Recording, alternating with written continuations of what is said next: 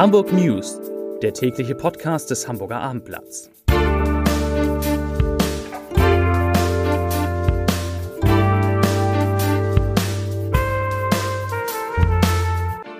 Herzlich willkommen. Mein Name ist Bernd Röttger und ich freue mich, Sie heute einmal wieder am Mikrofon begrüßen zu dürfen. Heute geht es um das Alkoholverbot auf dem Kiez, um den Schulbeginn in der Hansestadt in Zeiten von Corona, um einen neuen Vorsitzenden für die CDU in Hamburg und um die Frage, ob es sich noch lohnt, eine Ferienmobilie im Norden zu kaufen. Aber zunächst einmal wie immer die Top 5 der meistgelesenen Geschichten auf abendblatt.de. Platz Nummer 5. Die dramatischen Schicksale der Corona-Reha-Patienten. Wer das Stück noch nicht gelesen hat, eine wirklich beeindruckende Geschichte unseres Autoren Peter Wenig. Es zeigt einmal mehr, Corona ist nicht die harmlose Grippe, für die es immer noch einige halten. Platz Nummer 4. Leergutkrise führt zu heiklem Comeback der Getränkedose. Bei Brauereien werden wegen Corona die Flaschen knapp. Platz Nummer 3. Kampf ums Überleben. Werft Pella Sitas stellt Ultimatum. Platz Nummer 2. HSV.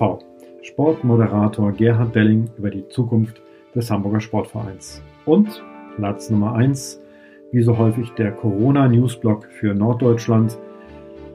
Der Schleswig-Holstein erlässt Reisebeschränkungen für bayerischen Landkreis Dingolfing-Landau. Kommen wir zum ersten Thema. Ein spannender Dienstag für die Hamburger. In der heutigen Landespressekonferenz wurden neue Beschlüsse zum Alkoholverbot in Hamburgs Szenevierteln wie der Schanze und St. Pauli, das neue Konzept für die Schulöffnung nach den Sommerferien und Informationen zu den Corona-Testzentren am Hamburger Flughafen verkündet. In Hamburg wurden am Dienstag zwölf Neuinfektionen gemeldet. Zu den Neuerungen zum Thema Schulen. Alle Hamburger Schulen bieten nach den Sommerferien wieder umfassende Unterrichts- und Ganztagsangebote an. Das teilte Schulsenator Thies Rabe heute in der Landespressekonferenz mit. Die bisherigen Abstandsgebote bleiben im Kern bestehen, werden jedoch für Schülerinnen und Schüler derselben Klassenstufe in bestimmten Situationen aufgehoben. Sportarten mit Körperkontakt bleiben hingegen untersagt, Chöre seien nur möglich, wenn Abstände eingehalten werden können, so der Senat. Wichtig für Papa und Mama, Eltern müssen auf dem Schulgelände eine Maske tragen. Die Schulbehörde stellt allen Lehrkräften und Mitarbeitern an Schulen transparente Visiere und 30.000 FFP2-Masken als Gesundheitsschutz zur Verfügung. Bis zu den Herbstferien können, sie sich, können sich die Mitarbeiter ohne Symptome und sogar mehrfach kostenlos beim Hausarzt auf Corona testen lassen. Wer in einem Risikogebiet Urlaub gemacht hat und die Quarantänezeit noch nicht, an, nicht angeschlossen hat, darf Hamburger Schulen laut Thies Rabe nicht betreten. Zum Thema Alkoholverbot. Der Hamburger Senat hat am Dienstag die rechtlichen Schritten, die rechtlichen Voraussetzungen zur Corona-bedingten Einschränkung des Alkoholverkaufs in den Ausgehvierteln der Hansestadt beschlossen. Damit können die Bezirksämter schon am kommenden Wochenende per Allgemeinverfügung quartiersweise Alkoholverkaufsverbote auf St. Pauli und im Schanzenviertel aussprechen wie Sozialsenatorin Melanie Leonard und der für die Bezirke zuständige Wissenschaftssenatorin und zweite Bürgermeisterin Katharina Fegebank heute erklärten.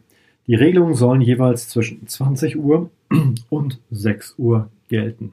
Hintergrund der Entscheidung, die Zuhörer werden sich erinnern, war der massenhafte Andrung an Feierlustigen an den vergangenen Wochenenden, bei denen immer wieder gegen die Corona-Abstandsregeln verstoßen wurde.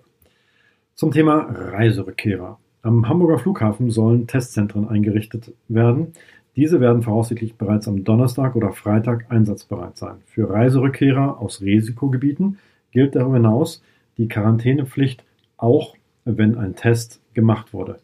Bei einem negativen Testergebnis kann die Quarantänepflicht hingegen verkürzt werden, sagte Sozialsenatorin Leonard. Es gelte also Stubenarrest oder Test, so die Sozialsenatorin Schnelltests gelten jedoch nicht, es müssen PCR-Tests durchgeführt werden. Insgesamt werden 2000 Fluggäste pro Tag aus Risikogebieten in Hamburg erwartet. Wir empfehlen jedem, so das Zitat, der aus einem Risikogebiet zurückkehrt, sich mindestens eine Woche in Quarantäne zu begeben, sagt die Sozialsenatorin Zoll. Kommen wir zum nächsten Thema, das nur indirekt mit Corona zu tun hat. Kaum waren die Strände an, an der Ostsee wieder geöffnet, setzte ein Riesenansturm an.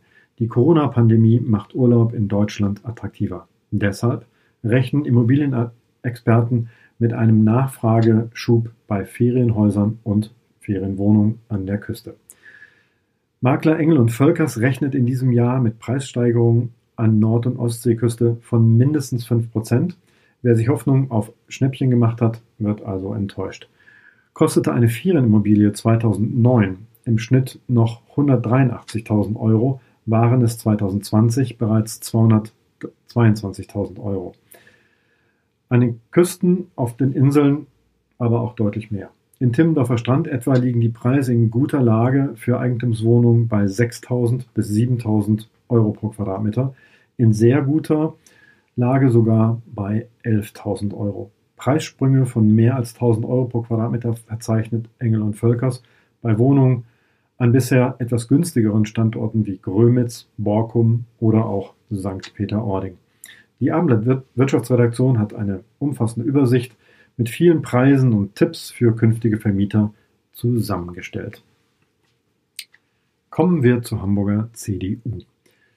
Der CDU-Bundestagsabgeordnete Christoph Ploss soll neuer Landesvorsitzender seiner Partei in Hamburg werden. Der jetzige Parteichef Roland Heinze sagte am Dienstagmorgen in der CDU-Parteizentrale am Leinpfad, ich stehe als Landesvorsitzender aus beruflichen Gründen nicht mehr zur Verfügung. Ich habe viele Gespräche in der Partei geführt und schlage Christoph Ploss als meinen Nachfolger vor. Heinz hatte den Landesvorstand, den Landesverband seit 2015 geführt. Ploss ist bereit für die Kandidatur. Laut Ploss soll sich die Partei unter seiner Führung auf die Kernthemen Wirtschaft, Bildung, Inneres und Klima konzentrieren. Sollte er auf dem Landesparteitag am 26. September zum Parteichef gewählt werden, will Ploss eine breite innerparteiliche Diskussion für ein neues Grundsatzprogramm der Hamburger CDU anstoßen. Mein Kollege Lars Haider hat sich in seinem Podcast Entscheider treffen Haider wieder einmal mit einem mit einer interessanten Führungspersönlichkeit der Stadt getroffen. In der heute erscheinenden Podcast-Folge Entscheider treffen Haider verrät Kunsthallendirektor Alexander Klar seinen Traum. So viel sei verraten, es geht um spektakuläre Architektur in der Innenstadt. Hören Sie einfach mal rein unter abendblatt.de slash podcast. Wie immer zum Ende der Leserbrief des Tages.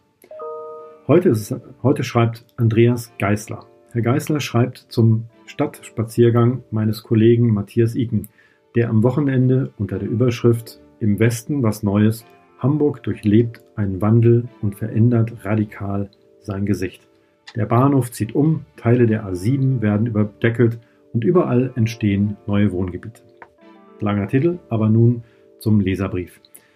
Zitat: Ich bin im Westen Hamburgs aufgewachsen und ich finde, Herr Iken hat in seiner Reportage die Gegend sehr gut eingefangen.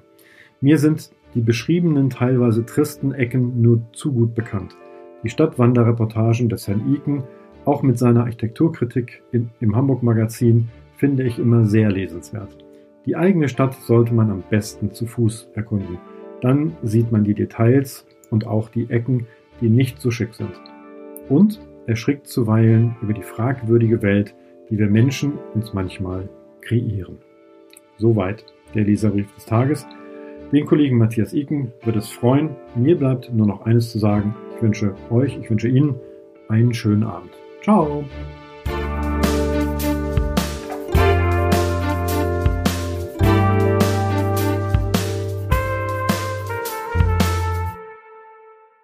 Weitere Podcasts vom Hamburger Abendblatt finden Sie auf abendblatt.de slash podcast.